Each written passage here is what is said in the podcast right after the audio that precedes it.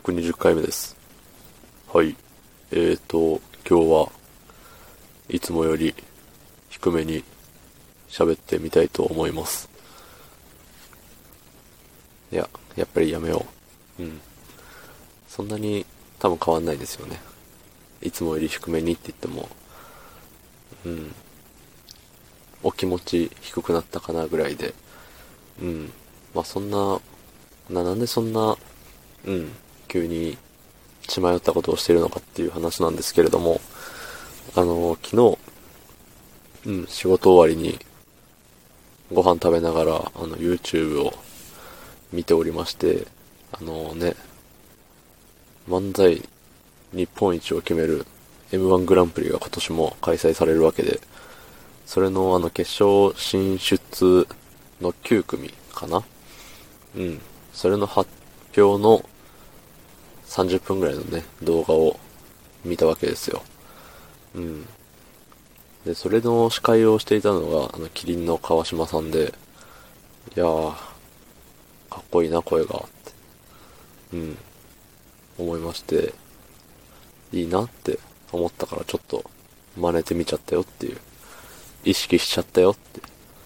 影響されちゃったよっていうことですよ。うん。まあね、あの、M1 自体、毎年見てるわけじゃないんですけど、あの、今年はね、あの、準決勝まで残ってた中の2組ね、あの、好きな芸人さんがいらして、うん。いや、どっちも頑張れって思って見てたわけなんですけれども、あんまり、なんだろう、ね、誰々って言うと、ネタバレになっちゃうと、良くないんで、ね、こんな、ね、ようわからん5分間タラタラ喋ってるやつに、楽しみにしていた M1 の決勝進出者9組をね、ネタバレされようもんならもう訴訟ものですから、言わないですけど、うん。まあ見てて、2組のうち、そう、片方は決勝行って片方は決勝行かなくてっていう。まあでも、きっと、敗者復活戦で復活してそのまま優勝してくれるんじゃないかなんて思ったりもしてるんですけど、うん。いや、昔はね、M1 見てたんですよ。あの、高校ぐらいの時まで。高校だったかな、あの時。あの、一回亡くなったじゃないですか。知ってる人がどれだけいるかわからないですけど、そう、一回亡くなって、その亡くなる前はね、よく見てたんですよ。あの、まあ、誰が優勝した年かはあんまり覚えてないですけど、フットボールアワーだったかな。なんか、その辺ですね。第5回か6回あたりまではね、毎年は見てないな。初代見てない。中川家が優勝したとこ見てないし。うん。まあ、3、4、5あたりですね。は見てて、あの、漫才が好きでした。はい。お笑い芸人のあの、ネタをやる番組がすごい多かった時期が、ね、あったと思うんですよ。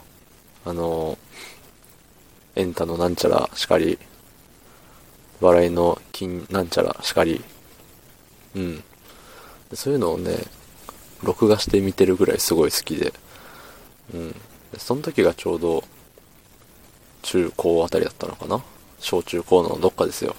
うん。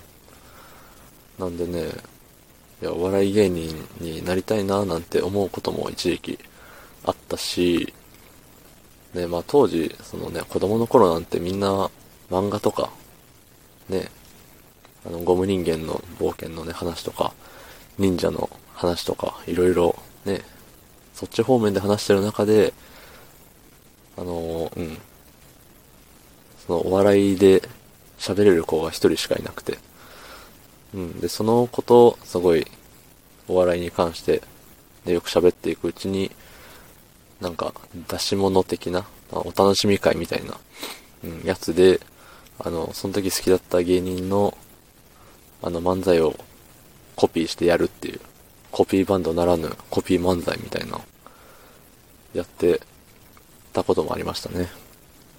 うん。いや、若かったなと思います。